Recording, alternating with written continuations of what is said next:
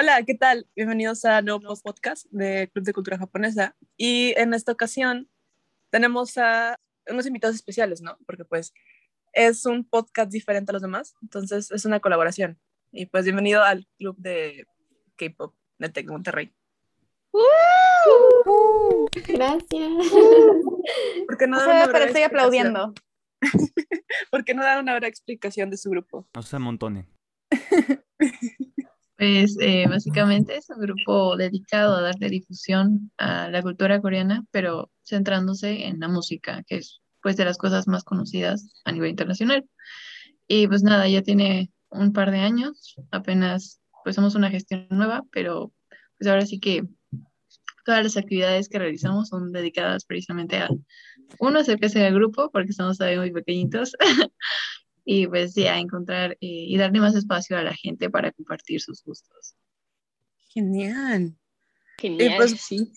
Sí, la verdad, o sea, es similar al Club de Cultura Japonesa, porque pues nosotros también nos dedicamos a hacer ese tipo de cosas, pero hacia el anime y obviamente pues Japón, ¿no? Entonces es muy interesante porque son culturas similares, este, obviamente están en el mismo continente, viven, están muy cerca del otro, pero a la vez son muy diferentes. Entonces el contrastar y comparar da muchos frutos y beneficios que queremos ver ahorita mismo, ¿no? Raiza, ¿quieres decir algo? Sí, tengo una pregunta. Este, ¿saben cuánto tiempo tiene su club como en el TEC? Tiene dos años, o sea, ahorita ya van para el tercero con esta nueva gestión. Ay, ya veo, ya veo. Qué padre, es que sí, sí son recientes, porque la verdad, tristemente, y lo digo como, como la actual presidenta, eh, no tengo idea de cuánto tiempo tiene el Club de Cultura Japonesa en el Eh, TEC. Sí. Este, Bueno, no, no, espera, espera, espera, no, no. Más Sergio. Am, de hecho, Sergio y yo estamos ahorita en una misión para intentar lograr saber cuánto tiempo llevamos aquí, cuáles son las raíces del club. Pero pues ya eso, ya es otra historia. Eh, no sé, qué, qué padre. Digo, qué padre que estén empezando esto y que y también qué padre que su comunidad ya sea lo suficientemente grande como para que puedan ser un club tan sólido, la verdad. Yay. Sí, la verdad está genial. Yo he visto que vi que tenía una actividad que era de coffee break, este, para hablar de grupos de K-pop y me interesaba mucho, pero tenía clase, entonces no podía. La triste realidad del TEC. De verdad. Pero Sí, sí, ese es un problema constante que tenemos, los O sea- horarios súper random, o sea, volteados, entonces siempre intentamos que sea como en la noche, pero ajá, nos gustaría que se acoplaran algún, en alguna actividad que tenemos. Estaría muy padre tener a los de cultura japonesa. Oh, claro, claro. Y pues bueno, este, creo que hay que empezar este, comparando algo súper, súper famoso de Corea y que también tiene grandísima relevancia en Japón, que son los grupos de idols. Este, ¿por qué ustedes no comienzan a explicarnos un poquito más cómo es la cultura del idol ahí en Corea? Tampoco se amontonen. Es Digo, siento- yo sí, podría explicar, pero es que siento que pa- para esto la que sabe más es Carla, entonces, no sé, Carla, si tú quieras explicar un poquito de cómo es la cultura. Bueno, pues existen muchos puntos, tanto negativos como positivos. Hay muchas controversias en cuestión de si los idols hacen su trabajo por gusto o a veces son casi esclavos de ciertas empresas. Entonces es un tema muy grande, muy debatible, pero en cuestión de, de cómo inician, pues la mayoría siempre empieza primero con un periodo de siendo trainees, este, que es básicamente pues entrar ya sea cierta empresa y pues tener un periodo de, válgame la redundancia, entrenamiento, eh, pues para convertirse en idols, lo cual también aún más, genera aún más controversia, ya que pues hay muchos casos en los que no debutan, este, los que, en los que se salen porque no aguantan, vaya la, pues toda la exigencia, ¿no? Que conlleva el ser un trainee y luego aparte pues debutar y prácticamente seguir con, con esas mismas exigencias. Entonces es un, hay muchas cosas eh, que tomar en cuenta al, al momento de decir que alguien es considerado un idol. Este, Pero pues sí, eh, ya después de debutar, pues ya ahí entra en cuestión de pues qué tan popular termina siendo el grupo y pues muchos factores en cuestión de pues también con las empresas, ¿no? Este, pero sí, no sé si en, en Japón o con los aeros japoneses tengan la misma este, estructura de primero ser un trainee eh, de cierta empresa y luego ya después debutar con un grupo ya, o como solista. Digo, según tengo entendido, el proceso es como bastante similar. Sí. En que, sí, o sea, sí hay agencias, porque inclusive comparten agencias varias de, o sea, varios grupos de J-pop y K-pop, como hay versiones alternativas de la, este grupo versión japonés y este grupo versión coreano. Entonces, sí, también existen como academias y trainees y como toda esta situación de tener a la gente desde muy joven y prepararla. Eh, e inclusive que se gradúen de un grupo cuando son chiquitos para pasar a otro grupo cuando son más grandes. Eh, también sigue existiendo en Japón, pero bueno, aparte de eso, creo que, o sea, siempre hay como los underground idols que son gente que en verdad no tiene tanto apoyo, que se juntan en como locales más pequeños y son cosas como más niche que tienes que salirte del como lo normal, de lo común para poderlos encontrar. Eh, y en Japón esos grupos tienden a ser un poco más raros. Uh, o sea, sí hay, hay grupos como que verdaderamente quieren ser idols como los más populares, pero hay, hay veces en las que agarran temáticas muy curiosas también. Pero lo que a mí se me hace muy curioso es que, o sea, to todos, todos nosotros cuando decimos idol, entendemos que nos referimos a estas personas que son, para sus culturas, son, tal como lo dice son, su nombre, ídolos, ¿no? Porque usualmente cantan, bailan y se ven súper bien, o sea, son los que imponen las modas y son como este gran ícono que todo mundo conoce y todo mundo idoliza, cree que es perfecto y sin embargo, como tienen esa, esa lejanía de la cuestión humana, de que no, no los ves tanto como una persona común y corriente, o sea, no, no es alguien con quien podrías hablar así nada más, es un idol, es más allá que una celebridad. Fíjate que yo he visto mucho eso cuando en sus relaciones amorosas. Yo creo que son, bueno, más bien en sí. relaciones interpersonales. Creo que son sus, creo que es uno de los problemas que tienen más feos porque justamente lo que dices, no los vemos como personas.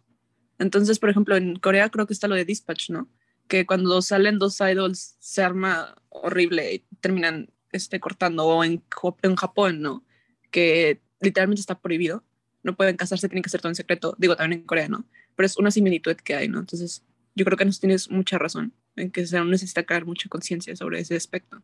Sí, de hecho, eh, o sea, literalmente un caso reciente y que fue muy grande, como que en la comunidad del K-pop, de pues un noviazgo fue de un artista, bueno, dos artistas, de hecho, ambos eran de, de grupos, este se llamaba Dawn y Hyuna. Ah, Este, sí. si lo conocen, bueno, o sea, literalmente ellos, ellos, ellos eran de la misma compañía. Entonces, eh, cuando salió la noticia de Dispatch, eh, todos estaban tirándoles de que un chorro de hate. O sea, es, es es precisamente lo que decía Raiza, o sea, como ya no se les ve como seres humanos y es muy fácil eh, enviarles pues comentarios de odio y, y pues la compañía los terminó de que sacando y ellos dos pues tuvieron como un año muy muy feo porque pues literalmente los sacaron de compañía y estaban en sus grupos, bueno, Hyuna ya era solista, eh, pero sí, o sea, es muy feo en, en cuanto a relaciones de amistad o de noviazgo. Pero Hyuna lleva rato siendo solista, ¿no? Bueno, para, para quien sea que esté escuchando, este, primero, gracias por escuchar. Y segundo, tal vez ubiquen más a Hyuna como ah, de hace muchísimos años, en los tiempos históricos de 2012, cuando Gangnam Style era toda la onda y, nadie tenía idea de qué significaba, de qué significaba Gangnam en primer lugar. Em, spoiler alert, Gangnam es el nombre de un distrito como súper rico en Seúl. Ah, pero Hyuna apareció en ese video como eh, era, era una de las personas que, que salía eh, en el video e inclusive tiene como su propio cover como solista de Gangnam Style. Y sí, como Hyuna es algo grande desde entonces, para que se den una idea. Que no era tan, creo que yo la había escuchado con un tema que se llamaba Ice Cream, si no mal recuerdo. Entonces. Mm, No estoy segura. Yo la conozco por Hip Hip Lip y pues hay, hay un- la de I'm So Cool, ¿cómo se llama la, la nueva? Bueno, no sé. pero cool. Ándale. Sí, I'm So Cool. Sí, sí, sí. Es muy pegajosa. Sí, o sea, Hyuna ya lleva un chorro de años en la industria y sí, desde hace ya algunos años también que es solista, eh, pero seguía, como les comentaba, en esta compañía donde también estaba su actual pareja Don en un grupo, entonces a él lo sacaron de ese grupo y pues como a los dos lo sacaron de la compañía. Em, pero ahorita están en una nueva, que eh, de hecho es de precisamente el que canta Gangnam Style, este PSI, y pues así, ya, ya están muy felices en, en su noviazgo y acaban de sacar una canción juntos, entonces sí. Todos amamos Sí. la pareja que hacen ahorita y que hayan estado juntos. En serio. Amamos. Sí. Todo nuestro amor y apoyo.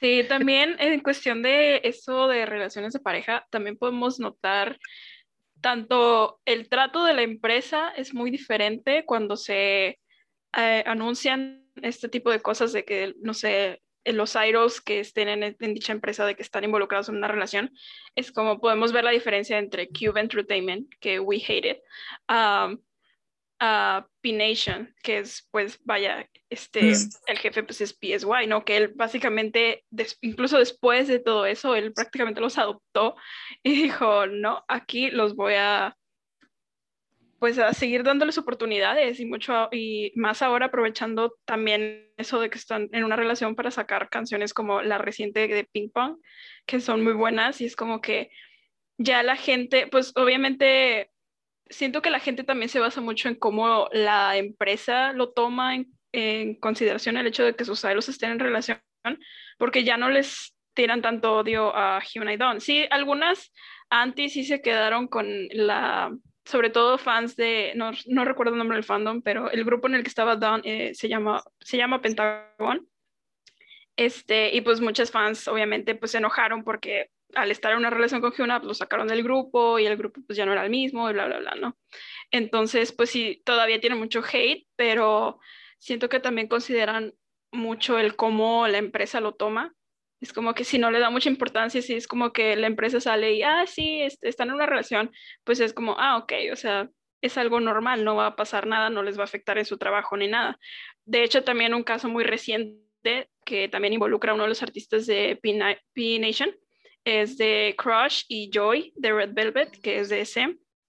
Entonces, cuando confirmaron la relación, inclusive en este caso de esta relación, de hecho, Joy lo mencionó, creo que fue Joy la que lo mencionó, que decía que le sorprendía que anunciaran, creo que no recuerdo, creo que no fue Dispatch el que lo, lo reveló, pero no fue ninguna de las dos empresas. Las empresas nomás lo confirmaron después, pero sí le sorprendió que, que, lo dijeran tan temprano porque pues apenas estaban en el proceso como de conocerse, o sea, como que la relación apenas estaba empezando. Este, SM lo que hizo fue pues nada más decir, o sea, sí, o sea, lo confirmó muy neutral y Pin Nation también fue la que, o sea, la empresa que básicamente dijo, no, que no, pues sí, están juntos y se quieren mucho y bla, bla, bla. Entonces, no hubo tanto hate en cuestión, en comparación con otras empresas que dicen de que no, van, eh, se van a poner a reflexionar sobre sus acciones. Es como, ¿qué se tiene que poner a reflexionar? Simplemente están en una relación. Y también creo que influye mucho el hecho de que Crush no es tanto idol de K-pop, sino siento que es más género como hip hop, RB. Entonces, esto ya también, inclusive aunque sea música coreana todavía, el hecho de que seas un idol de K-pop o que seas un cantante de hip hop o RB o otro tipo de género, también, o sea, como que las reglas cambian. Entonces sí está muy curioso cómo existe ese contraste. Digo, especialmente cuando lo comparamos a nuestra propia cultura, ¿no? Porque estamos más acostumbrados a que, ok, sí existen las celebridades, pero tienen su vida, sal, o sea, tienen intereses amorosos, este, se casan, tienen hijos y las personas inclusive siguen sus vidas. Como, ok, puede que nosotros lleguemos al extremo en el que nos involucramos demasiado en sus vidas privadas, pero también este, no es como, o sea, no, no los ponemos en el mismo pedestal en el que ponen eh, a los idols como sus fans. o inclusive como las empresas con las que trabajan. Y sí, como... Pero sí queremos estar siempre al pendiente de todo lo que hacen. Sí, es que nos gusta el chismecito. Sí, o sea. Y, y, bueno, te lo digo porque lo he notado, lo he visto. Vivía ya, se, estudié, bueno, por parte de mi carrera, estudié un poco cómo es todo esto acerca del- de, de ser un artista. Fíjate que hay más tolerancia en, en el Reino Unido, porque decía, eh, mi- uno de mis actores favoritos es Benedict Cumberbatch. Eh, entonces, él decía como de que tengo, o sea, mi vida privada en, en el Reino Unido es más fácil, eh, hasta la tengo, puedo, puedo hacer cosas y no hay tanto problema, a lo mejor me topo unos, uno, un par de paparazzis y ya, pero si estoy en Estados Unidos, hay como 50 fotógrafos afuera de mí y están todos incomodándome porque quieren tomarme en algún ángulo para después hacerme ver que estoy haciendo algo mal, cosas por el estilo.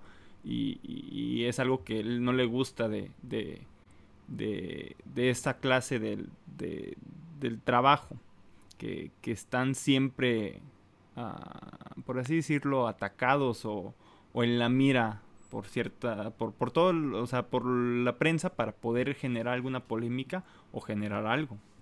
Y, y en Japón, em, no es, sí están como por así decirlo al pendiente y todo, pero los fans son como los que quieren apoyar más hacia el artista hasta el momento que se gradúe. Y pues obviamente si pasa algo eh, con el artista, los fans pues pueden llegar a ciertos, ¿cómo decirlo?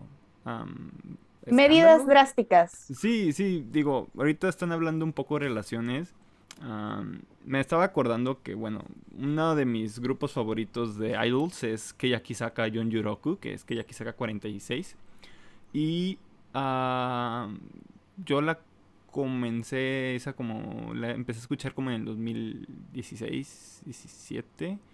Y justamente me había gustado un single que habían sacado y me empezó a gustar y las seguí escuchando. Y anteriormente había una, ¿cómo se llama? Una capitana, que su nombre pues es eh, Hirate Yurina, que en su momento era la capitana de, de Keyakisaka Yonjuroku. Y casualmente en 2017 había sido atacada en un... Bueno, en Japón hay muchos que son los eventos donde tú vas al concierto y luego te dan la mano para que puedas asistir o conocer a tus artistas y toda la cosa. Como un meet the de artist, ¿no? Sí, pero tienes como a lo mucho 30 segundos para tocarle la mano y, y de que, de que, ah, sí, hola, yo te apoyo, bye.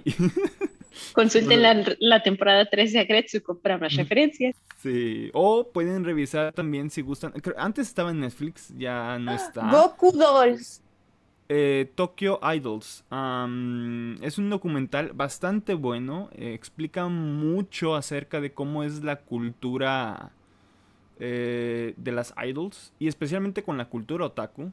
Ya que, bueno, en nuestro momento cuando lo vimos en el grupo, eh, en una emisión ahí de- de- del club, eh, sí fue como de que, güey, estás dando en cuenta que son señores de 40, 50 años viendo a una muchacha de 20 años bailar y hacer cosas por el estilo. Y ellos literalmente la apoyan. Es como de que vamos a apoyarte y estamos ahí bailando y haciendo un buen de, de papaye y bajan Un buen como de 7 show kilos. también. Sí, es, es algo sumamente de que, interesante y, y- y fue como... Y pagan, o sea, pagan cantidades comunales y por la foto y por el disco y por esto su- de autografiado. Muy, muy, muy, muy, muy, muy impactante cómo es- vive la, la sociedad, de, por así decirlo, asiática con esta clase de, de- de artistas. Sí, De ¿quieres- hecho, Bueno, Dana, eh, creo que hablar. Dana quería decir algo. Además, quería mencionar algo eh, también parecido que pasa en pues, el K-pop, eh, en cuanto a lo de personas ya muy mayores que están como muy metidos en los artistas. Y es que a la, usualmente, no sé si solo son las niñas, pero pues solo me ha tocado ver como los grupos, o sea, girl groups, en los que les piden que vayan a darle, o sea, de que a darles un show a los hombres de servicio militar.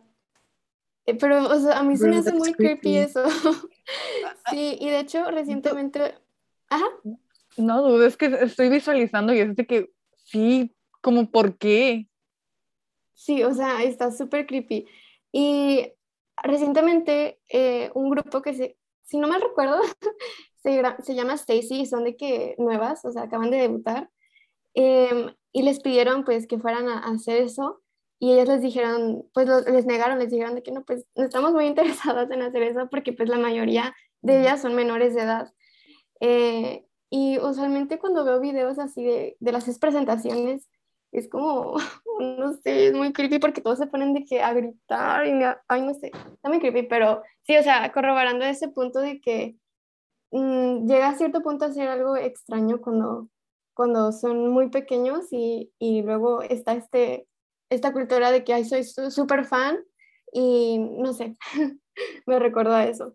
Pero, pero nomás llegan a ser fan, no es como que no quiero ninguna intención aparte de eso contigo, nomás como que te apoyo en todo lo que hagas porque me gusta tu música, me gusta tu, ah, tu estilo artístico. Aunque sí puede haber uno que otro pasadito de raya, pero casi siempre, o sea, Sí, pero es que eso también es algo como muy interesante de cómo ah, una diferencia de nuestra cultura con la cultura pues asiática en cuanto a eh, cómo, cómo ven a los idols, es que por lo mismo de que son idols, Em, se sienten muy involucrados ellos también en como el, en el éxito de los idols. Como decía Sergio, como la intención de varios, más allá de ser un fan, es apoyar al idol, apoyar a, la persona que te cae bien, al grupo que te gusta, porque quieres que les vaya bien, quieres que seas, ajá, en comunidad, quieres que sean más populares, quieres que, que salgan adelante. Y es donde se crean como culturas, culturas como todo alrededor de ser un fan de un idol, donde los fans, bueno, los fans inclusive llegan a hacer coreografías, comprarse uniformes, em, conseguir merch específico para que en los conciertos los puedan apoyar y cosas así. Um, sé. Ah, bueno, yo hablando de comunidades y todo eso, pues la verdad, dentro de lo que son grupos de idols japoneses, hay como en los últimos años una cierta ramita que ha nacido, que es como, vaya, Japón tuvo la idea de juntar como la parte de sus idols como con la parte del anime, por así decirlo, y nacieron lo que ahorita como conocemos como VTubers, es decir, como las YouTubers virtuales, o que en un inicio se les llamaba más como idols virtuales, que ya no es como una persona en sí, es más bien un personaje controlado por una persona que, pues vaya, ya sus funciones están como muy variadas, digamos, pero en unos inicios era más como que, ok, dedicámonos a, hacer grupos para cantar canciones, hacer coreografías virtuales. Y vaya, ha sido como un fenómeno en los últimos años, porque también al ser compañías que, vaya, han nacido como alrededor de YouTube o otras, otras plataformas de streaming, es como que su crecimiento fue muy rápido, no sé cómo decirlo, y se, o sea, salió de Japón con mucha facilidad, como en comparación del resto de grupos de idols, y ya, vaya, en muchas partes del mundo como tal vez no conocen tantos los grupos de idols japoneses, pero si mencionas a tal vez un grupo de VTubers o de una empresa de VTubers, es más común que puedan identificarlos. Mm. Como por ejemplo Kizunai. Ajá. también algo muy famoso es Hatsune Miku. Ah, sí, sí. Ella está desde 2007, 2006 e incluso cuentan historias reales, que también es súper curioso porque no son controlados por una persona, son controlados por varias personas, o sea, por, no sé, por un animador, por un diseñador, no sé. Por ejemplo, está Miki Tope. Miki Tope en una, diseñó una canción que se llama Sare Shinohara, este, que es una trilogía, y justamente habla lo que ahorita estaban hablando, ¿no? Que de las relaciones interpersonales de las idols. Entonces cuenta la historia que se rumorea que fue de él, de este, una chava que es idol y que tuvo que ser separada de su amor de su vida, ¿no? Y me recuerda muchísimo el caso de una chava de AKB48, es un grupo de idols súper viejísimo y que creo que sigue activo, ¿no? Entonces lo que pasa aquí es que esta chava se vio que salió de un hotel y la descubrieron las oh, personas, sus, fans, sus fans, ¿no? Entonces tuvo que pedir disculpas rapándose el pelo en un video llorando. Dude, ¿por qué hicieron eso? es el impacto que tiene eh, lo que decía Sergio, ¿no? Que muchos hombres las ven, las ven como niñas chiquitas aún. Este, entonces piensan que no son vírgenes, que son, que no pueden tener pareja, que se dedican solamente a ellos, ¿no? Y pues sí, ¿no? Es algo muy interesante, que son relatados a través de las historias que da pues Vocaloid en general, que son también considerados como idols. Sí, no, bueno, no sé si se acuerdan, eh, si vieron la, bueno, los de Club de Anime, si vieron la película Perfect Blue, había una frase que me acuerdo que, que me que marcó mucho, que fue lo que entendí un poquito de acerca de cómo es el, después de graduarte de ser un idol, y pues obviamente tienes ya todo el trasfondo artístico, tienes dos opciones, o continúas en el mundo del arte, o te retiras y pues eres ya una persona civil en la sociedad japonesa.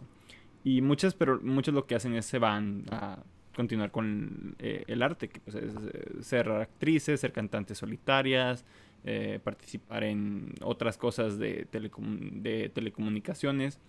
Y, y, algo que me acuerdo que decía uno de los, creo que villanos, es como de que si no eres de todos, no puedes ser de nadie. En este, cuando eras, cuando eres de, de, cuando eres una idol.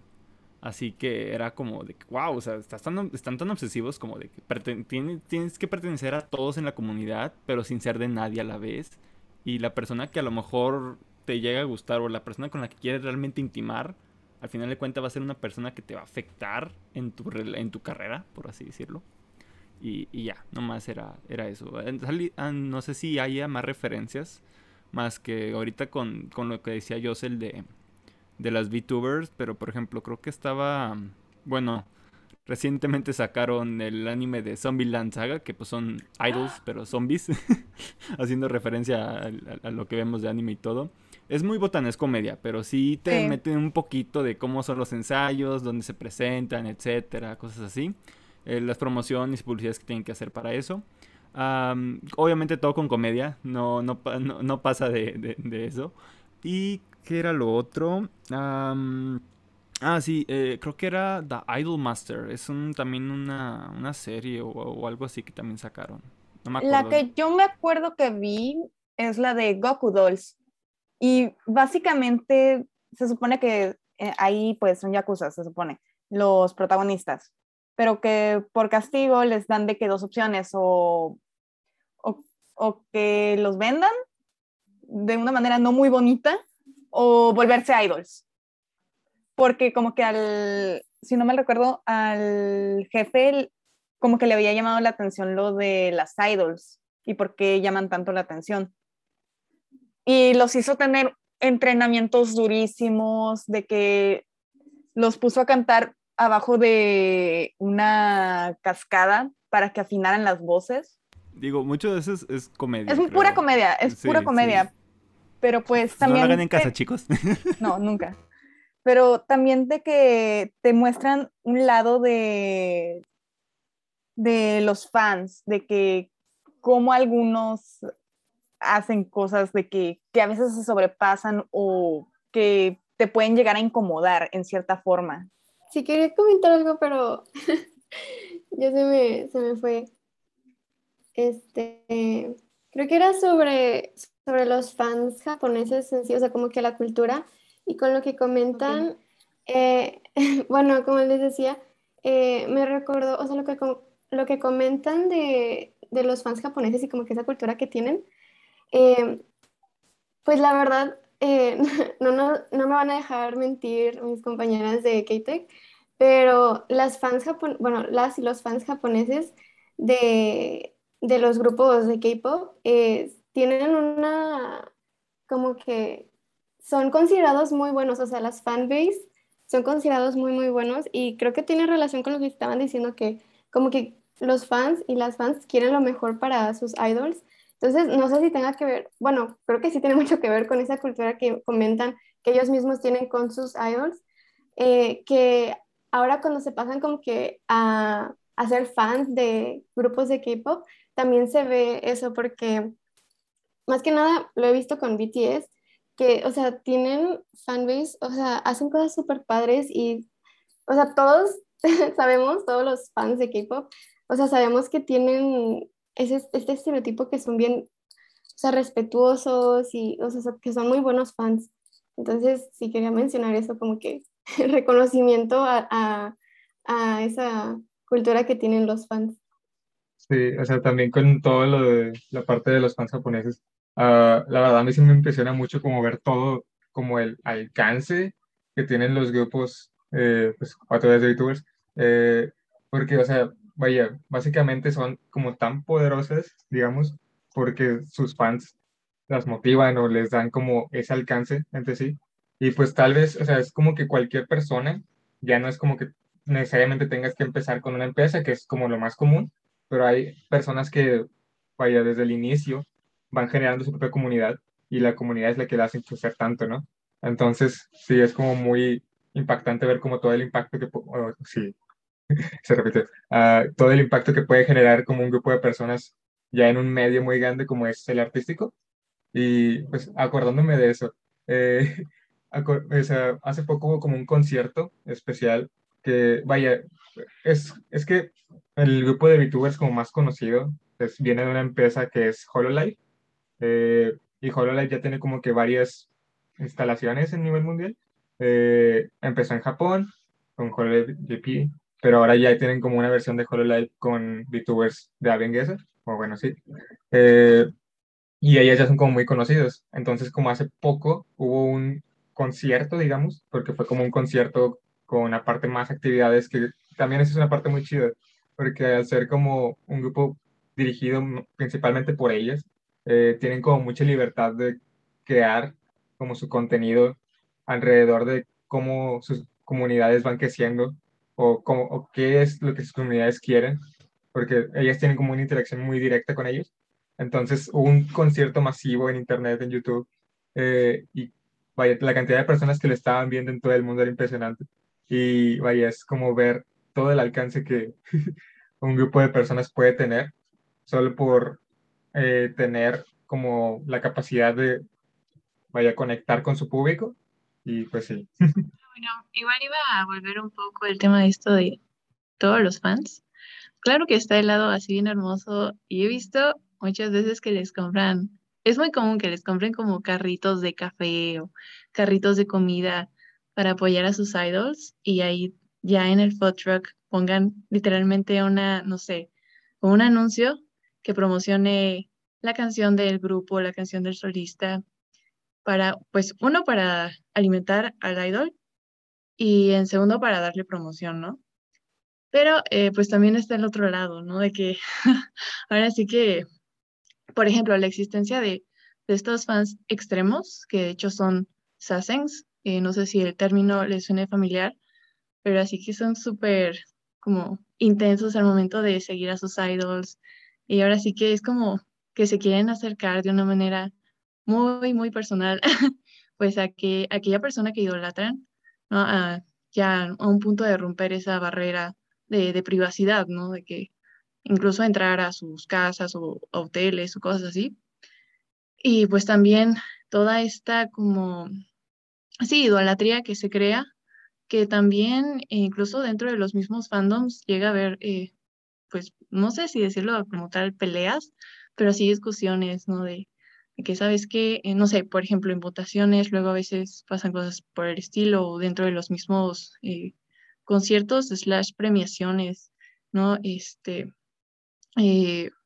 ahora hay, hay muchos temas, una de estas es el, el mar negro, no sé de nuevo si les suena el término, Black Ocean, que es cuando apagan los light sticks como en general para mostrar que, que ya no tienen el apoyo de, de, las personas, ¿no? Para, pues precisamente los light sticks es para que se vea ahí cuántos fans están presentes, ¿no? En el concierto, cuántos fans, eh, cómo ha crecido, eh, cómo reacciona el público, ¿no?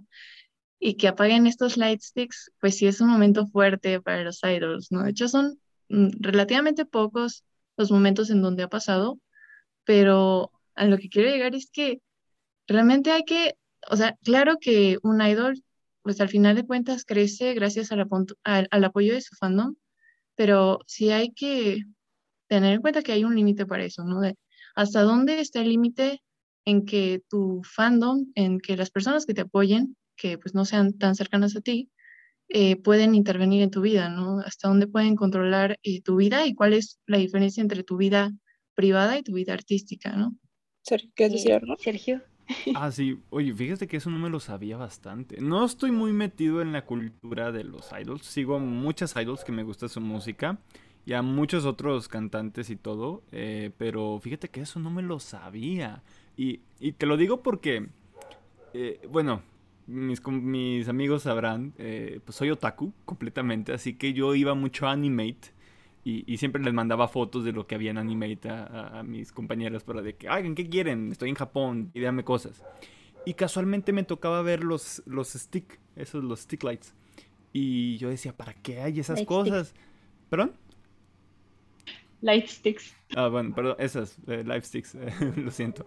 Em, y, yo decía, ¿y para qué serán esas cosas? Hasta mucho tiempo después, como pasó como dos, tres meses que, que mm, estaba en un karaoke y que casualmente pusieron un video donde estaba un, un, un vivo de, de, un concierto de, un, de, unas, de unas idols. Eh, no me acuerdo cuál era el nombre de las idols, pero me acuerdo que tenían muy buenas bailarinas. Me gustaban las bailarinas, cómo bailaban. Anécdota X, lo siento. Y, ahí veía cómo manejaban los, los, los light sticks. y, y, y fue como de que, ah, ya entendí el por qué. Y te veían de que chiquitos, grandes, de estrella, de corazones. Y, y- así, estaba, fue algo que, que- que me dio el choque cultural, así como que, pum. Bueno, eso era una parte ahorita con lo que había comentado Daira. Yo quería hablarles o preguntarles, em, con lo que comentó Yosel antes de, todos los, ah, de las VTubers y los conciertos en línea. eh, digo, uno de mis, como había mencionado, Kizunai ha hecho, bueno, en pandemia, pues obviamente muchos de los, lo que se llamaba, la- bueno, ahora la nueva normalidad, pues eh, todo ese tiempo no pudimos asistir a conciertos, no podíamos asistir a eventos que nos hubieran gustado poder disfrutar. Les quería preguntar si hicieron algunos am, ah, idols ah, coreanos, hicieron eventos eh, en línea donde pues obviamente tú compras el boleto en línea y de ahí te, te ¿cómo se llama? Te, pues, eh, asistes. No sé si cómo lo habrán hecho. Am, yo me acuerdo muy bien. Eso fue aquí. Eso, estuvo- eso pasó cuando yo estaba en Japón y que pasó en México. Que Grupo Pesado, perdón, norteño, yo lo siento, Grupo Pesado hizo un concierto en vivo gratuito aquí en, en, Monterrey, en, la arena, en la arena Monterrey. Y yo estaba en Japón y estaba viendo el vivo en la, como en la mañana. Y dije, no manches, qué chido. Y luego esa misma noche nos avisaron de que, ah, eh, oye, fíjate que Kizuna Ai va a hacer un concierto gratuito en línea para que tú tengas tus boletos, tienes que registrarte aquí. Yo fue como que en rápido y era en la siguiente semana y era también igual por YouTube y cosas por el estilo. o sea, fue algo como que, digo, no sé, eh, muchos de los de los artistas se dieron a conocer porque ahora la gente estaba encerrada en sus casas y no sabían qué hacer. Y muchas personas nomás tenían YouTube para hacerlo. YouTube se llenó de eventos masivos de, de artistas. No sé si algo les pasó así también en, en- en- a los idols en Corea. O si alguno de mis compañeros o de los de aquí pudo asistir a algún evento. Zaira, es tu turno de brillar. Ya quisiera, Dud. Y bueno, Y pues hubo, hubo hace, ay, ya como que mes y medio eh, que se dio un concierto virtual eh, por parte de los de Vocaloid. Eh, esta vez completamente gratuito. Así de que nomás me conecté un día como las 2 de la mañana a YouTube y me salió la notificación y me uní. Casual. Nice. eh, bueno, iba a comentar que, que sí, de hecho ha habido muchos conciertos. Obviamente, algunos, la mayoría, son de, de que tú compras tu ticket, ¿no? Eh, afortunadamente son más baratos de, de lo que pues serían, ¿no? Si fuera presencial. Pero también ha habido eventos gratuitos, y más que nada, yo recuerdo que el año pasado, igual por estas fechas, bueno, todos los años pasan estas premiaciones que son súper famosas, ¿no? De, de premios de música, ¿no? Están los Mama, los de Melon, ¿no? Los Golden Disc, bueno, son varios. Y recuerdo, eh, pues que sí, que lo malo es que sí son en la madrugada, ¿no? Tienes que estar ahí eh, o no dormir o despertarte muy temprano o a ver cómo le haces. Pero de, de hecho, sí ha habido muchos, muchos eventos, tanto conciertos, premiaciones, ¿no? Creo que los últimos que, que vi fueron, de hecho, por esto de, la, de las Olimpiadas, que, hicieron un concierto para apoyarlos. De hecho, se retrasó y tuvo que haber que mm, reformularse para los Paralímpicos. Este, pero sí, de hecho, mm, tanto ajá, por YouTube como por otras plataformas. De hecho, hay una que, que se llama V-Live, no sé si la conozcan, pero por ahí, eh, o por lo menos que yo sepa, hasta hace poco igual ha habido eh, varios conciertos. Y pues ahora sí que, que tienen mucha gente porque al ser virtual, pues ahora sí que tú puedes acceder desde, desde cualquier parte del mundo, ¿no? Ahora sí que la única parte mala es pues los horarios, en nuestro caso. Pues simplemente, o sea, es que también, digo, fuera de los conciertos así, usan mucho tanto V-Live, Webers o las plataformas que tengan cada idol, cada empresa para no solamente dar conciertos, sino de repente hacen en vivos, a veces por Instagram también te los puedes topar. Entonces, realmente pues los idols están ahí como todo el rato, bueno, no todo el rato, ¿verdad? Tienen su momento de entrenamiento y lo que sea, pero pues de repente te puedes encontrar con que, ah, mira, son las 3 de la mañana y cierto idol hizo un en vivo, entonces, pues este acercamiento si no es solo a través de los envíos, no es solo a través de los, eh, de los conciertos que puedan hacer de las premiaciones, sino que es también muy común que hagan pues de repente un en vivo y ahí estén conviviendo. Y bueno, justamente por eso eh, que están, o sea, conectan mucho con sus fans en ese aspecto, gracias también a la tecnología y que se ha potenciado mucho es, con esto de la pandemia. Eh, es que en los últimos años, como el K-pop ha tenido mucho boom, hay un, hay un término que se les dice a los fans de K-pop que es, ah, eres un K-pop stan. No sé si también se les diga así a los fans eh, de idols japoneses, pero pues básicamente es una palabra que junta stalker con fan y es porque, o sea, estás tan metido, o sea, porque siempre están sacando contenido, eh, no, o sea, como dijo Pau, no, no solo por conciertos, no solo por su música, sino que toda su vida te la están compartiendo. Entonces, básicamente, hacen como que esta conexión que incluso puede llegar a ser como esta ah, dependencia como emocional, por así decirlo. Eh, pero sí es algo muy interesante de la cultura también. Bueno, algo que se me hace curioso es que, bueno, mencionaron la palabra stand por ahí. Y yo sé que, o sea, yo sé que se originó en Corea, porque digo, también leo manjuas, que son básicamente mangas, pero coreanos. y ahí es donde empecé a ver la palabra y la investigué y es como, ah, sí, como, como eh, la palabra en que, bueno, como ustedes dijeron, es stalker y fan, pero lentamente se empezó como que a colar más y más en como toda la cultura, no sé, como la, la cultura del Internet en general. y ahora la he visto como ser utilizada por gente que nada que ver, no tienen idea de dónde salió la palabra y en verdad no entienden completamente qué significa, pero es como, ah, sí, yo soy como stand de, por no querer decir nada como corriente, ¿no? Como, ah, digo, nada, este, como actual, ah, ah, sí, yo soy, yo soy stand de One Direction. Cosas así, ¿no? Como usan la palabra y ya no, ya no tiene, ya no está en el contexto, en el contexto original, pero ya no es necesario, ya se entiende, es parte de nuestros modismos. sí, pero nosotros también tuvimos mucho de esto que durante la pandemia muchísima gente empezó a ver anime o al fin le dio una oportunidad o se puso al corriente con los animes que siempre quiso ver. ¿Y a ustedes cómo les ha afectado como ¿Han visto en su club o en la comunidad como que haya crecido mucho o que de repente haya más, ha habido más actividad durante la pandemia?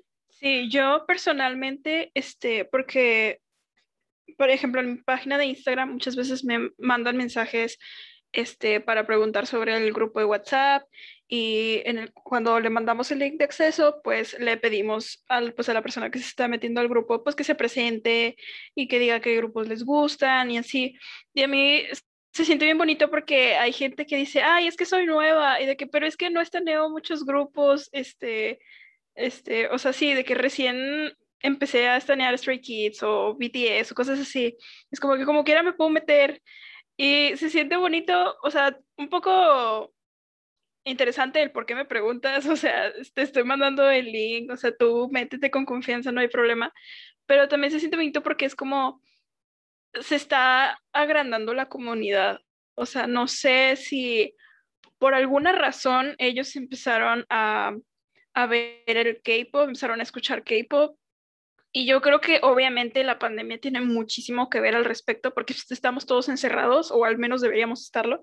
Este, y pues obviamente hay muchísimo más, eh, te, envuelves más en Internet y en Internet pues encuentras todo esto. Y pues si tienes algún contacto agregado que de repente comparte, no sé, una publicación en Facebook que en tu vida has visto a esa persona, pero por alguna razón lo tienes agregado y llega Stray Kids a tu feed de Instagram o a, o a tu inicio de Facebook, es como de alguna forma te metes a investigarlo y siento que obviamente la pandemia sí tiene mucho que ver al respecto. Entonces, y también lo veo en cuestión de cuánta gente, por ejemplo, si está en un grupo en específico, no sé, digo, digamos BTS, cómo en cada comeback hay gente nueva y hay muchísimas más visualizaciones en los eh, videos musicales y cosas así. Entonces, obviamente va creciendo muchísimo más. Pregunta rápida, ¿qué es un comeback?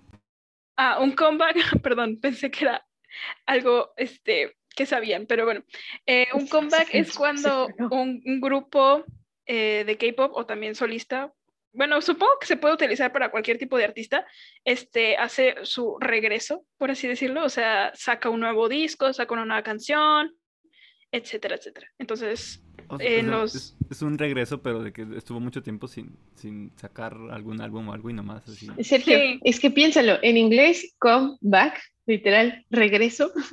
Ah, o, o sea, lo tenía, pero no sé, yo pensaba que era como que algo más en Sí, sí, no, no, no, o sea, simplemente es de que saca nueva canción, e independientemente del tiempo que llevas, que llevas sin sacar un, un disco, una canción, o sea, creo que de todos modos se les considera comeback a que saquen algo nuevo, ¿no? Entonces, les digo, o sea, se ve cómo aumenta la cantidad de gente involucrada, eh, sobre todo en los MVs, porque aquí en el K-pop es mucho de que cuántas vistas hacemos en 24 horas.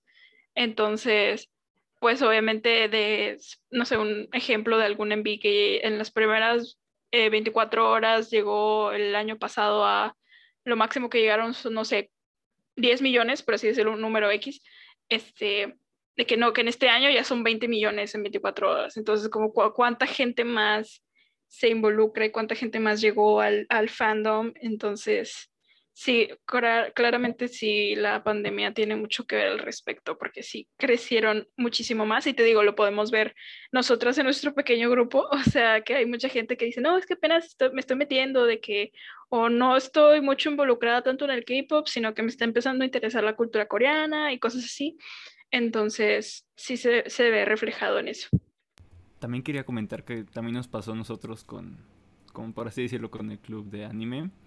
Eh, bueno, club de anime, así generalizando como para el anime especialmente, que después por la pandemia mucha gente empezó a ver anime, o mucha gente se empezó como que, ah, voy a hacerme ahora otaku, que anteriormente pues te veían feo si eras de que eres otaku, te gustan esa caricatura de monos chinos o cosas por el estilo y, pues era de que, ah, chale, pues ya, y te, aislabas. Y era padre, bueno, ese fue mi sentimiento cuando yo comencé a asistir al TEC.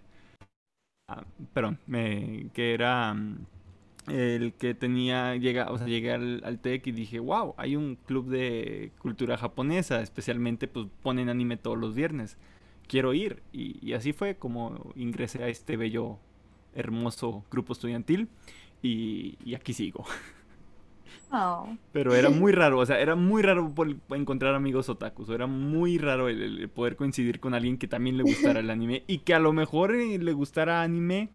No digo la palabra mainstream porque siento que es como que lo más popular. De que típico, bueno, Naruto, One Piece, eh, Attack on Evangelion, Titan, Attack on SAO. Titan, sí, o sea, todo The lo que basics. ahorita lo está, pues lo que está mucho de moda, lo que puedes revisar y dicen, ah, esto lo vieron muchas personas. Ah, Eh, básicamente las bases. Ujú. Y, y el detalle es como que, ah, no sabes qué, fíjate que vi, no sé, um. Y es como de que, ah, ¿viste Psycho Pass? Yo también lo vi. Es como que, wow, o sea, ¿viste Psycho Pass? Y ya, y te pones a platicar de eso con otras personas. Y, está chido. Eh, pero sí, ahora el grupo creo que ha aumentado drásticamente. Especialmente este, este año, sí. creo que mi, mi- Raiza y Laura van a decir como de que sí, se aumentó bastante y, y, y, y ya. Nomás quería comentar eso.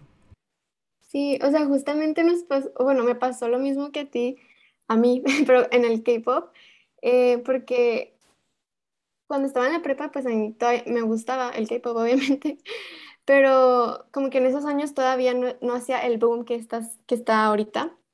Entonces, mis amigas era como de que, ay, o sea, ¿qué es eso? O sea, ¿por qué te gustan esos chinos?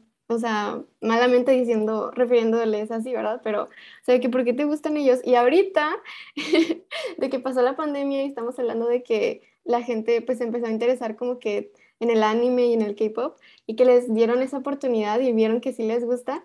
Ahora esas amigas me dicen de que, oye, wow, o sea, perdóname, de que alguna vez dije que que qué raro, pero, o sea, está súper padre y ahora son de que fans y está súper padre porque, pues, como también decía Sergio, de que hablas de los grupos que te gustan o, por ejemplo, del anime que te gusta y así, entonces, eso es algo muy bueno. Tipo, la pandemia mm, está horrible, pero es algo bueno que le sacó. Sí, yo también personalmente me abrí un poco más a cuestión de no esconder mis gustos musicales, porque también en prepa, o sea, era la única de mi salón que abiertamente decía que me gustaba el K-pop, ¿no? Entonces, se podría decir, no abiertamente, sino que pues la gente me preguntaba qué estaba escuchando cuando traía audífonos puestos y pues les decía, ¿no? Este, pero sí, entrando al, a- al TEC, este, sí hubo, al inicio yo no sabía que existía el grupo de K-Tech, o sea, la verdad no, no sabía de que, que había un grupo de K-pop, la verdad. Este, y me consideraba K-popper de closet. Este, que inclusive ahora todavía tengo un pequeño sentimiento con la palabra K-popper porque me da flashbacks de la guerra, pero este, poco a poco me fui abriendo un poco más, también porque vi que también se empezó a, a popularizar más y la gente ya, mínimo ya sabía qué era. Entonces antes era como que tenía que explicarlo y como que se me quedan viendo raro y es como, ah, perdón, bueno, ya, no te importa como quiera. Este, entonces sí, ¡ay, qué gallote! entonces sí, este, pues ya después conocí a, más personas que también les gustaba el K-pop y luego una chava me dijo, ay, hay un grupo de K-pop en el TEC. Y yo, ¿qué? ¿A poco? Y ya de ahí me empecé a, familiarizar más y poco a poco me empecé a abrir más y te digo, conocí, les conocí a más personas también en este grupo y este, a tal grado que incluso en las clases de Zoom pues tengo mi pared llena de pósters de K-pop atrás y pues la gente como que pues es muy obvio, ¿no? Que me gusta el K-pop. Y, y ya, pero siento que sí, también la pandemia ayudó mucho en ese aspecto y como dice Dana, o sea, obvio, nos quitó muchísimo la pandemia, pero también dejó aspectos positivos.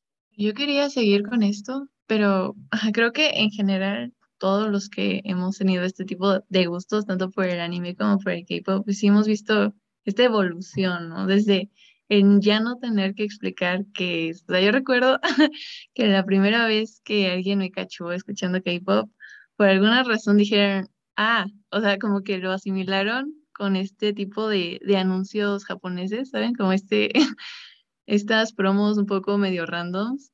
Y esa era la imagen que mis compañeros tenían en su cabeza cuando decían que yo escuchaba K-pop, como de que, ah, escuchas K-pop, es igual estoy escuchando promociones japonesas extrañas sobre un shampoo, no sé. Ay, como la del perro de las papitas. Ah, como sí, sí, sí, Long Long Man. Sí. No, no,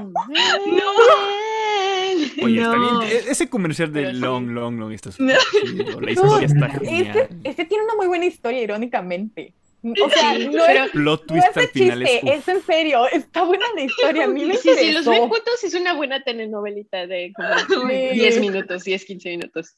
Pero sí, creo que todos aquí hemos pasado por esa fase de tú y tus monos chinos. Y lo más interesante es que aplica para ambos grupos donde ni son monos, ni son son Son chinos.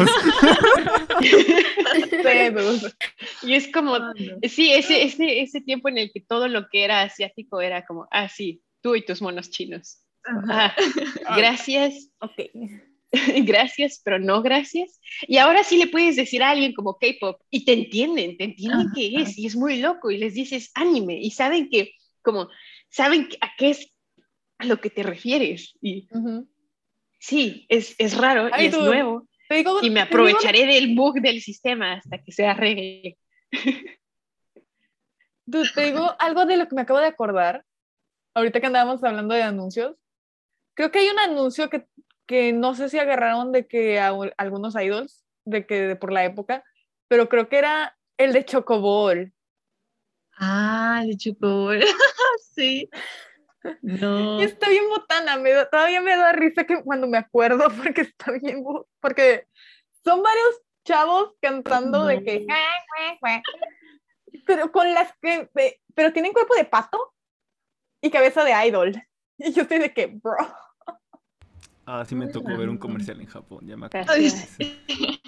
Pero sí es ese cambio, se siente bonito, ¿no? Y de hecho he visto varias personas que en Instagram, de hecho han puesto así tal cual, explícitamente como de que, ¿saben qué? Hace tiempo de que ya no me avergüenzo de decir que me gusta, yo que sé, BTS. Y se siente bonito porque, o sea, sí, luego no les voy a mentir, se siente raro como modo vengativo ver a las personas que disfrutaron de tu poca salud mental en la secundaria, como con esos mismos gustos, pero al mismo tiempo, o sea, ya es un ambiente más amigable, ¿no? Y de hecho, desde nuestra gestión, ya desde promover el grupo, como de que, ¿sabes qué? Aquí tienes un espacio para ti, aquí tienes un espacio de personas que han pasado por lo que tú ha- has pasado y que comparten tus mismos gustos. Porque a pesar de que sí es algo que pues ahorita ya es conocido, aún así, pues ahora sí que todavía con este crecimiento de popularidad, todavía hay personas que le echan mucho hate, ¿no? Como de que, ¿sabes qué? Aunque es K-pop, yo voy a tachar todas las canciones que son de K-pop son canciones que en mi vida me van a gustar, ¿no? Porque, o sea, K-pop y música en general de cualquier idioma, pues ahora sí que la única diferencia es que está en otro idioma, ¿no? No es como que en automático sea algo súper extraño o algo súper hardcore, no sé cómo decirlo, pero pues ¿no? Este, ahora sí que es un espacio que ya las personas saben eh, con el que cuentan y eso es muy, muy valioso, ¿no? Tener un espacio de conversación para temas que pues que quizá no se podrían ver eh, de modo casual, ¿no? De que, ay, sí, salgo a la calle y me encuentro a, a mil personas hablando o vistiéndose así o haciendo un cover de dance, o igual y sí, pero ya poder compartir experiencias tal cual, poder ir a conciertos que antes igual era difícil ir a, ir a conciertos, o sea, eh, los conciertos que, que había eran muy poquitos, igual y, y no sé, el de Big Bang, ¿no? Que fue súper llamativo cuando vinieron a México de que no, el concierto de Big Bang, vamos, y todos disfrutando de la misma experiencia y de yo, mi coronita de VIP.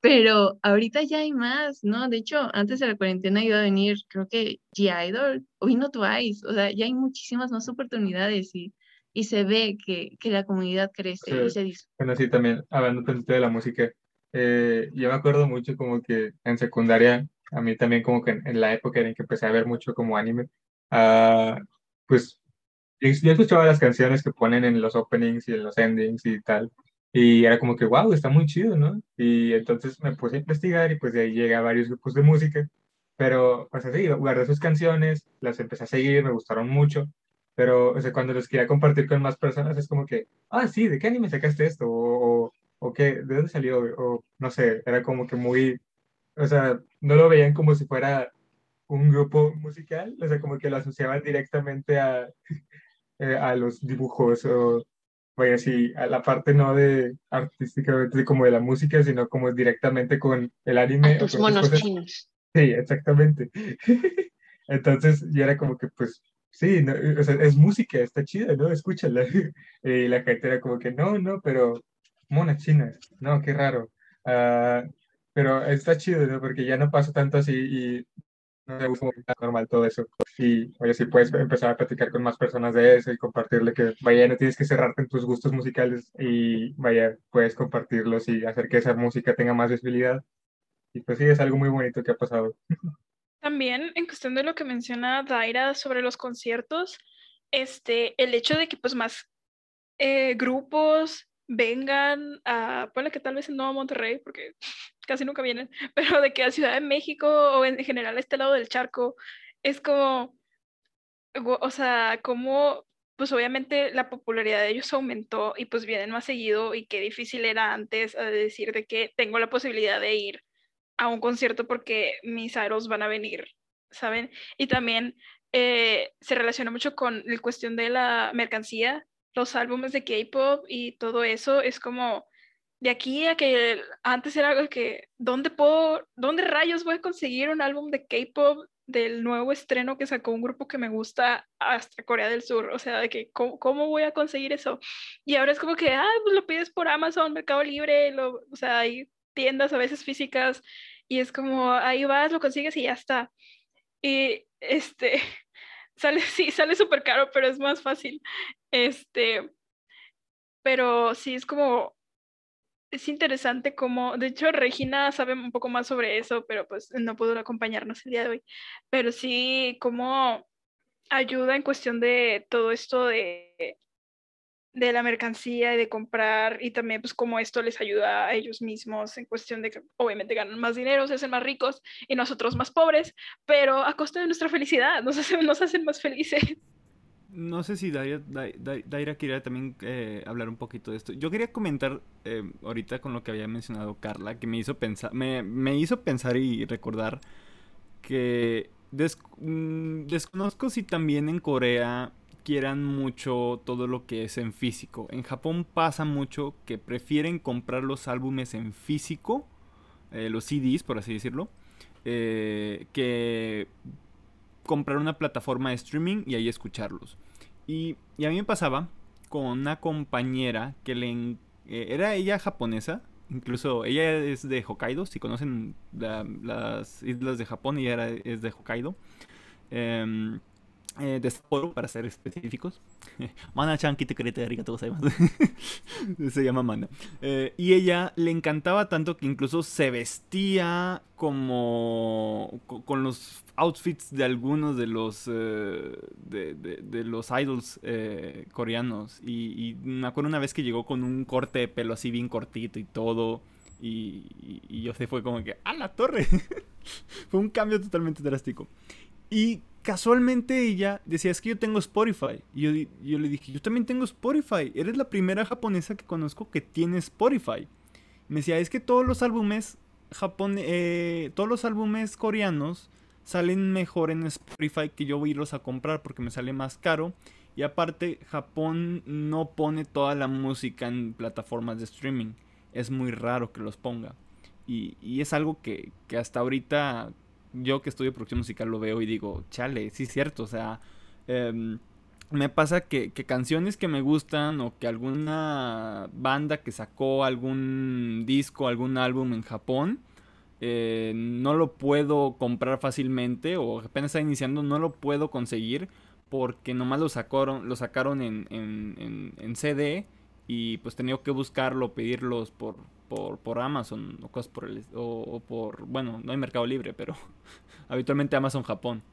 Y pero lo que me gusta ahora es que ahora gracias a la pandemia muchas eh, disqueras japonesas se dieron cuenta de que sabes qué ya no ocupamos solamente el mercado en, en, en Japón. Ya nos podemos expandir a otros lados.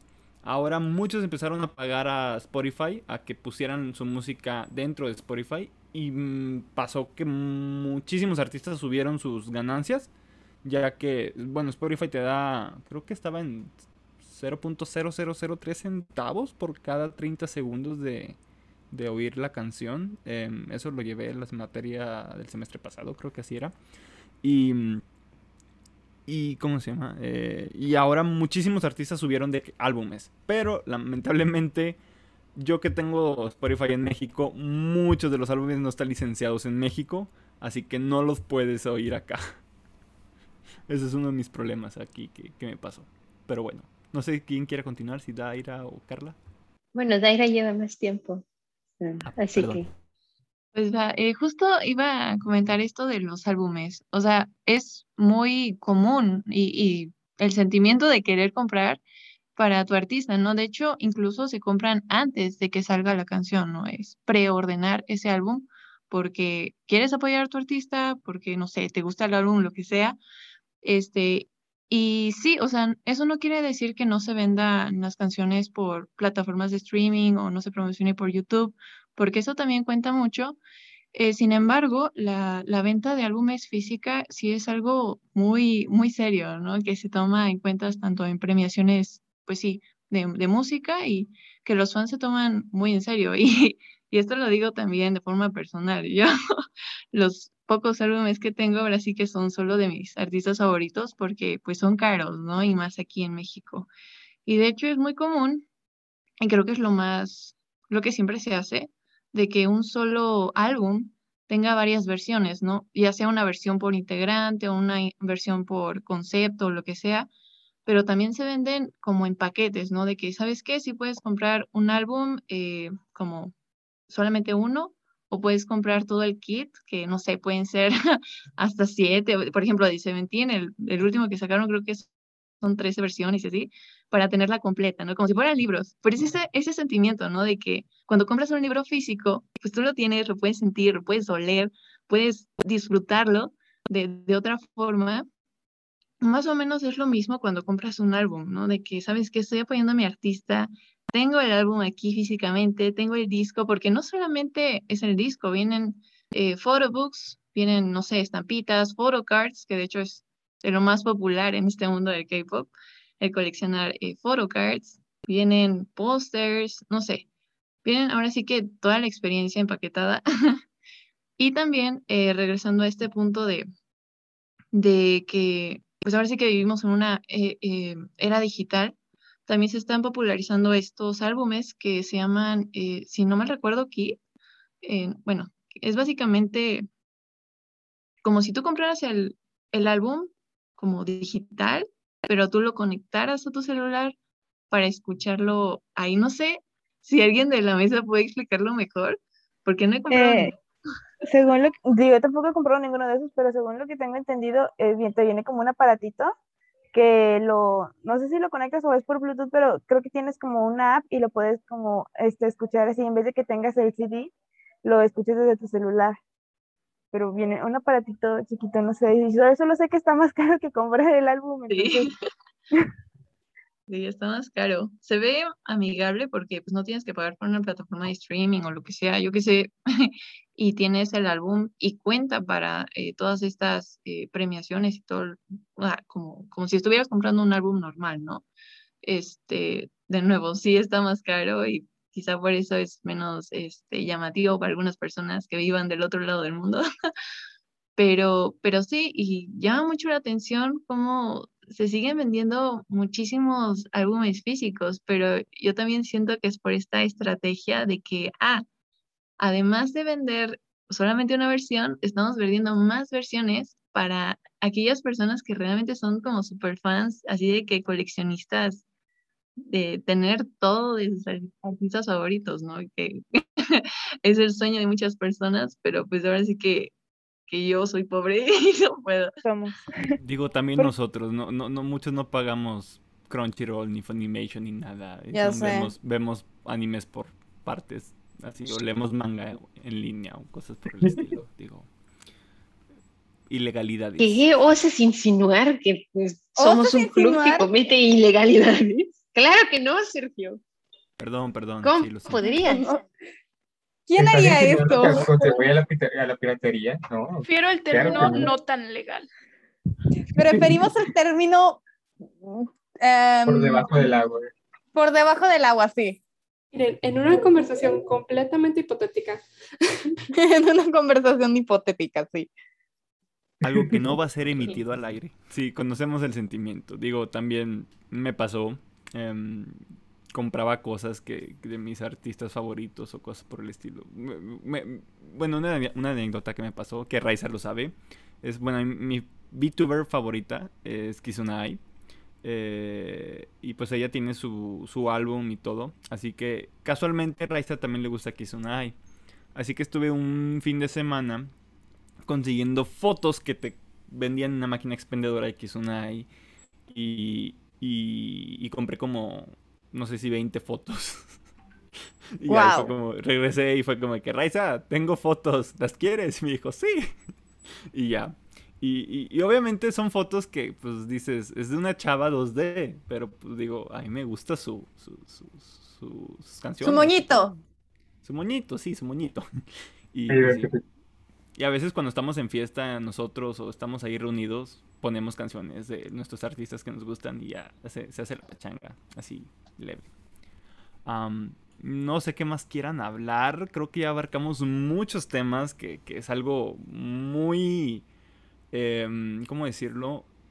Muy interesante, ya que en ambas culturas se, se complementan pero ah, que, que ninguna de las que son muy distintas en, en- en- todo en todo respecto. Por ejemplo bueno qui- quiero comentar en Japón es más prefe- es más buscado idols mujeres que idols eh, hombres. No sé en Corea creo que es lo contrario no Creo que tienen un poquito más impacto las, eh, las girl groups, o sea, que tienen más vistas y se reproduce un poquito más fácil su música, pero de, por ejemplo, compras y, y fans son más, o sea, siguen más a los boy groups. Pues simplemente aquí, o sea, las tres, tanto Daira, Dana, Carla, son más de boy groups. Yo creo que soy la única que es de más de girl groups. Entonces creo que eso da cierta idea de cómo son las cosas. Ya veo ya veo digo yo soy más también de girl groups Eh, no sé si Raisa Yosel Lucía o Dani Que tengan sí. como con sus am, ah, como grupos de idols preferidos. A mí me da igual que tengan en sus pantalones si me gusta su música. Música es... sí, exactamente. A mí me Exactamente, gustan, pero a mí, yo no los ubico a todos, pero pues a mí personalmente me gustan mucho las coreografías que tienen. Me encantan. Porque, dude, wow. Neta, mis respetos.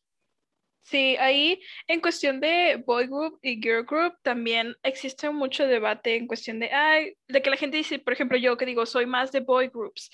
Y muchos piensan que es porque, eh, pues nada más porque son hombres, que digo que eso no, no tiene nada que ver. Miren, aquí si nos ponemos un poco personales, en ese caso preferiría más las girl groups, pero bueno, este Mm. se refiere un poco más al, a los tipos, a los conceptos que tienen que tiene su música. Por ejemplo, los boy groups usualmente son más, más rudos, tienen más rap, tienen coreografías más intensas.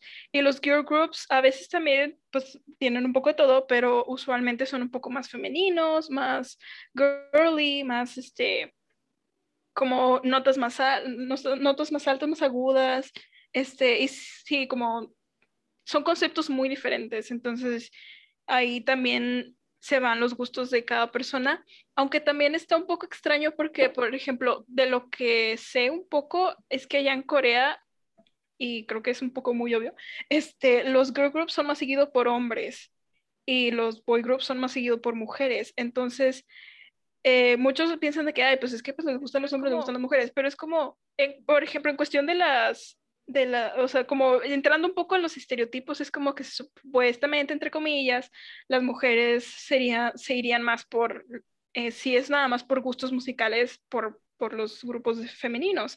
Y no es el caso, o sea, por ejemplo, les digo, como yo, este, me gustan más los conceptos un poco más rudos, más intensos, los raps, a mí me encantan mucho los raps, la mayoría de mis valles son de la rap line, este, y allá no, no sabría, ahí no sé, por ejemplo, Sergio, que dice que también es más de girl groups, o sea, es más por su música también, o simplemente es porque tienen un crush con las mujeres, que igual, pues tampoco tendría nada malo, pero les digo, no siempre en- caen los estereotipos de que a las mujeres les va a gustar más lo femenino y así, y pues por eso muchos, mucha gente piensa que nada más nos gustan los grupos porque están guapos, de que, ay, están guapos y bailan bien y pues te gustan porque pues, son carita. Es como que no, me gusta su música. Entonces también en los hombres, de que la mayor, la mayor parte del público de los girl groups son hombres, pues mucho, tal vez mucha gente los juzga de que, ay, es porque son mujeres y las ves bailando y si te gusta, y es como que no, o sea, les gusta la música eh, eh, de su estilo, ¿no? Que les repito, no todos los grupos femeninos son así muy, muy girly, muy tranquilos o cosas así más alegres, o sea, también tienen pues sus conceptos, ¿no? Y sus raps también son muy chidos. Este, pero ahí entra, ahí caen mucho en los estereotipos y también cómo juzga la gente a veces de que, qué, qué tipo de grupo te gusta Eh, más. Bueno, tú me mencionabas ahorita de esto. Ah, fíjate que lo que mencionaste de, de cómo son los boy groups y los band y las girl groups de, de- dependiendo de la música. Sí, yo igual con la música. Y es algo que me pusiste a pensar ahorita. Sigo muchas idols eh, japonesas, pero es porque su música es como que la que más me agrada, la que más va do conmigo. Y, soy un hombre de muchos gustos de, géneros musicales. Em, pero eh, me he notado ahorita, me estuve, estaba acordándome como de ciertas canciones que- que cantan algunas. Y todos son de movimiento relativamente de que armoniosos, eh, amor, cosas por el estilo. Y los...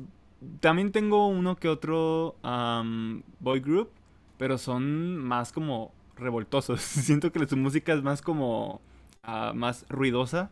eh, no en mal sentido, sino es como de que meten demasiada guitarra, meten demasiado punch en, en muchos, en muchos aspectos musicales. Y las girl groups no tanto. Es más como armonía, es más como estar todas en sintonía. Y, y ya. Es, es algo que quería comentar ahorita con, con lo que me han dado- con lo que mencionaste, Carla.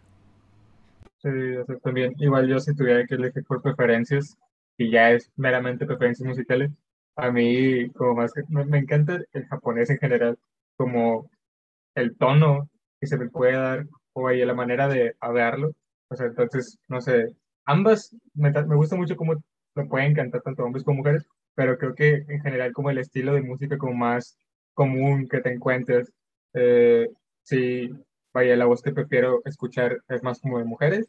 Entonces sí, es más que nada por eso. Y también porque tampoco tengo como, vaya, grupos de idols masculinos. Eh, es que sí es como más raro encontrar.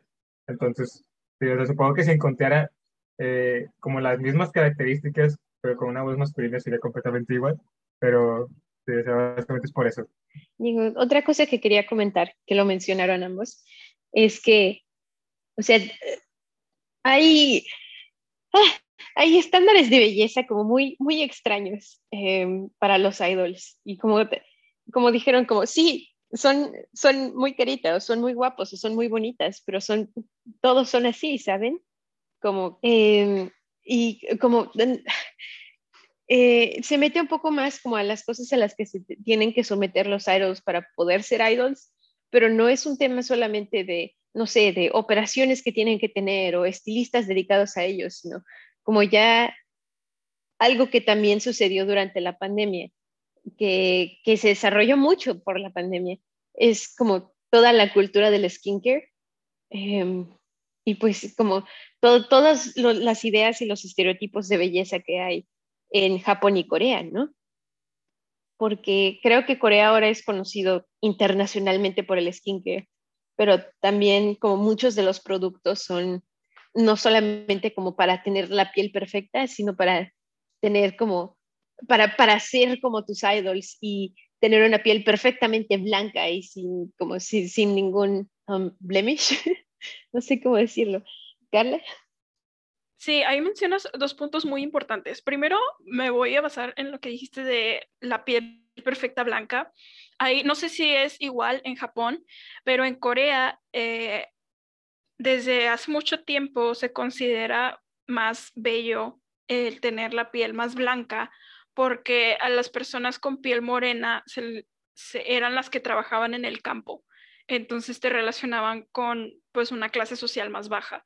Entonces por eso la gente estaba muy obsesionada en blanquearse la piel, no tanto porque quieran ser pues más güeros, sino porque los consideraban en cierta clase social, o sea, vaya, el clasismo está intenso en todos lados. Este, entonces si tenías la piel morena, pues automáticamente decían, ay, eres pues del campo eres más pobre o cosas así. Entonces ahí tiene mucho que ver eh, e- esa cuestión. Nada más que ahora, pues también se quedó después a la larga el hecho de que, ah, si no eres blanco no estás bonito, porque, por ejemplo, vemos a los idols que no, no son tan blancos, o sea, tienen piel aperlada, un poco morenita, y aún así los blanquean, aunque sabes perfectamente que no es pobre. Es como, no entiendo, ya, ya se quitó tanto eso de que ya tienes piel morena, eres del campo. Eh, O sea, inició en eso, pero ahora ya es como que ah, el estándar es ser blanco, ¿no? Entonces existen muchos productos para blanquearte la piel, hay muchos este, TikToks en los que se ven, bueno, yo he visto un- ciertos TikToks de que en los que se echan una crema en los brazos y se ven como que se bajan como tres, cuatro tonos de piel. Y yo, eso parece cloro, no sé, pero digo, no sé qué tan saludable sea eso. Y Em, aparte no sabes, o sea, más que nada porque uno no es dermatólogo. Sí, exacto. No sabes qué te puede hacer esa crema en específico. Exacto, y también eh, entrando mucho a ese punto, el cuestión de la rutina de skincare, hay un, como una rutina muy famosa en Corea del Sur que pues ya llegó hasta acá, que es una, eh, no sé exactamente qué involucra, pero son 10 pasos, o sea, 10 pasos que tienes que hacer con ciertos productos en cada paso para pues ser como tener la rutina completa de skincare. Y es como que, ¿será eso avalado por dermatólogos o simplemente lo hacen para el consumismo y para que compres productos y te lo eches en la cara? Es como, no sé, es, es todo, es todo un espectro muy, muy abierto y pues ya está llegando pues a este lado, ¿no? Muchas, muchas personas, aquí ya hay tiendas de skincare coreano, skincare asiático, skincare asiático, pues para eso, ¿no? Para tener la piel perfecta porque es la que nos muestran, o sea, nosotros vemos a los idols y es que, okay, ay, piel blanca, piel perfecta, mira, parece porcelana, pero pues en realidad existe el Photoshop y es mucho, Sí. mucho lo que la gente no entiende a veces, como que sí, Y el maquillaje. perfecto, sí, el Y maquillaje. el maquillaje aparte. Sí, entonces es como nos estamos engañando nosotros mismos, echándonos productos que ni siquiera sabemos lo que contienen y qué daño nos hacen. O sea, para eso, gente que nos está escuchando, vayan a un dermatólogo. O sea, no se echen Eh, eh. productos en la cara nada más por echarse o porque, ay, es que cierto idol lo usa. O sea, O todos también tenemos- porque cierto TikToker mm, me lo, me lo recomendó. No, Sí. el dermatólogo, por Sí, favor. todos tenemos diferentes tipos de piel y tal vez a algunos les, los consumen, les funcionen ciertos productos, pero tal vez a nosotros no. Entonces eso es muy importante. Y también pues no dejarnos engañar de que, ay, todos tienen la piel perfecta ya, ¿no? O sea, existe el Photoshop, existe el maquillaje y existen muchas cosas que pues involucran el hecho de que pues tal vez no tengan la piel perfecta, tal vez son igual que todos nosotros. A lo que mencionabas ahorita de si igual con lo de la piel en Japón, em, el detalle con las idols japonesas es que casi siempre son jóvenes, son eh, hablando de niñas, o sea, de, de- las girls, eh, eh, de los grupos de, mujeres, es más como niñas de secundaria, prepa y quizá pueda que empiecen algunos términos de, ¿cómo se llama? De universidad. Pero ya es cuando empiezan a asistir a academias de arte o cosas por el estilo. Porque habitualmente se gradúan pasando los 20 años. Porque ya en Japón a partir de los 20 años ya eres un adulto. Entonces es uno de los detalles que, que, que- que- se comentan. em, ah, pero bueno, habitualmente cuando pues es que eres un joven, eres una niña, eh, no hay problema con, con el tono de piel, porque al final de cuentas pues se supone que te la pasas estudiando, no estás en el sol, cosas por el estilo.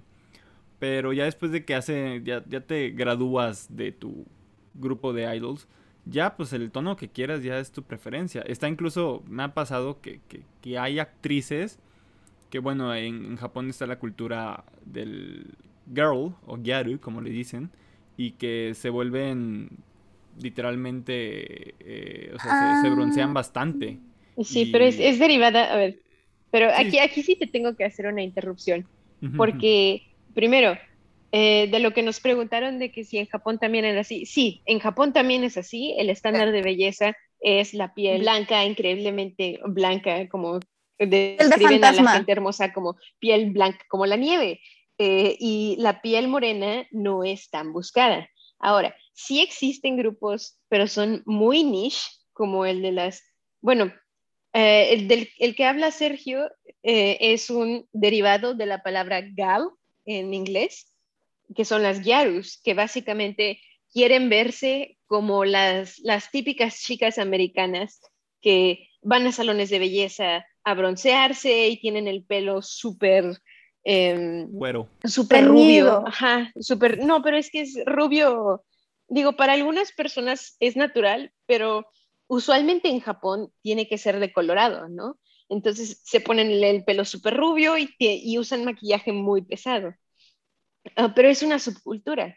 En verdad, la generalidad sí es como pro- productos de belleza que dicen blanquearte la piel, maquillaje específicamente para, pa- para aparentar ser de una piel más blanca.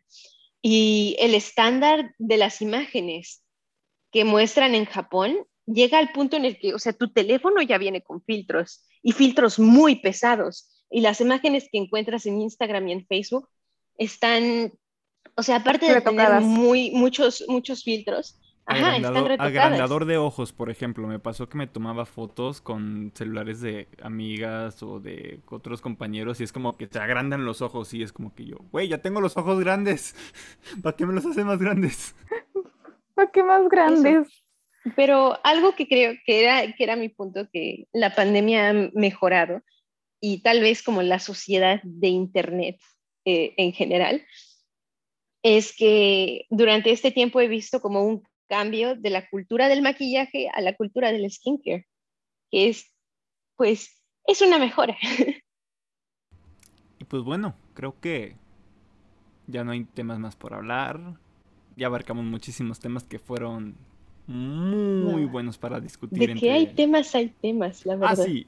pero hay- Podemos hablar de más cosas, pero ¿De qué hay Pero ya temas? Hay temas. llevamos- ¿De qué hay iniciativa? No tanta. tenemos De más que de ya llevamos do- como dos horas aquí, sí. Este, Entonces, creo que por este capítulo especial de la colaboración del Club de Cultura Japonesa con la colaboración del K-Tech, podemos darlo por terminado, en teoría. Am, no sé si quieran a algunos de ustedes como a recomendar algún grupo. No sé si alguno, si nos vamos de que uno por persona o algo por el estilo. O, o que podamos así. Ok, sí, si quieres, este, yo comienzo. Este, pues yo voy a recomendar mi grupo favorito. eh, se llaman NCT y bueno, tienen subunidades, tienen tres subunidades y la que a mí más me gusta se llama NCT Dream. El último álbum que sacaron fue, se llama Hello Future, entonces todas las canciones de ahí la verdad me encantan, entonces pues yo recomendaría esa y, y sí, creo que Carla también, o sea, Carla no sé si quieras seguir tú porque Carla también le gusta NCT, pero también tiene otros grupos que sigue, entonces dale, Sí. dale. Bueno, este, sigan el consejo de y Density. Este gran grupo, todas las unidades, no les- que no les dé miedo que sean 23 y que van a agregar más, o sea, eso es lo de menos, son muy talentosos.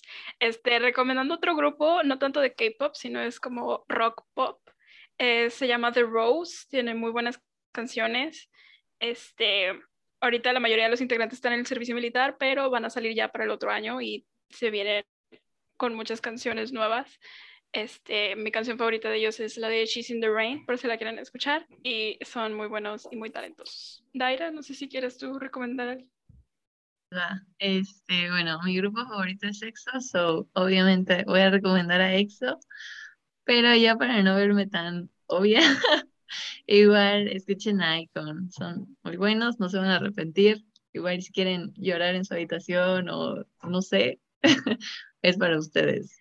Bueno, pues igual mi grupo favorito es Blackpink, entonces escuchen Blackpink. De hecho, Lisa acaba de hacer su debut como solista, entonces acaba de salir un mini álbum. Su canción se llama La Lisa Stream. Eso, sí, les voy a recomendar. También, pues, digo, also, este, Twice también tienen como que si les gusta lo que también Twice es muy buen grupo, muy buen grupo.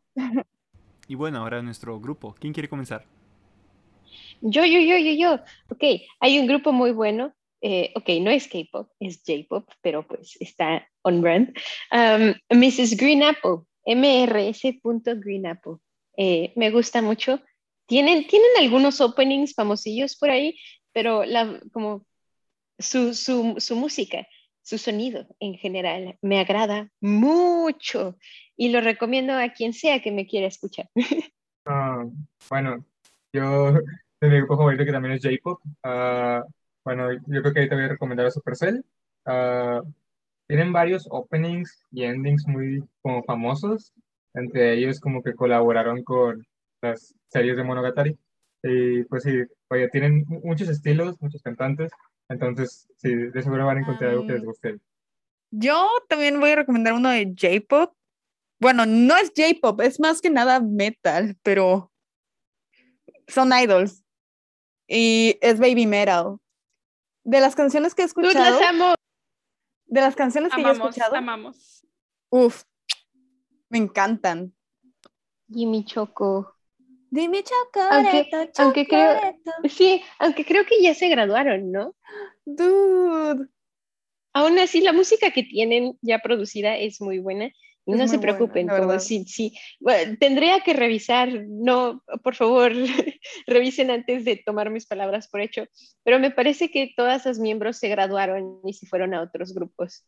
Yeah. Lo último que han subido en su canal de YouTube fue hace como dos semanas. De hecho, un dato que se relaciona con Baby Metal y con el K-pop, si no me equivoco, una de ellas este, participó en el este, survival show uh, Girl Planet, que es para debutar idols de K-pop femeninos. Entonces, según yo, ya la eliminaron, si no me equivoco, perdón. Este, probablemente me equivoqué, pero sí participó una de las de Baby Metal y yo estaba como, oh my god, qué emoción. Pero sí, un pequeño fun fact que se relaciona por ahí. Eh, chale, no, pues es que yo soy de Vocaloid. Entonces, realmente, eh, grupos de... Pues recomiendo un Vocaloid. Ufas. Eh, mi favorita, mi favorita siempre, de hecho, qué bueno, gracias, gracias Reisa. ya me diste la conexión.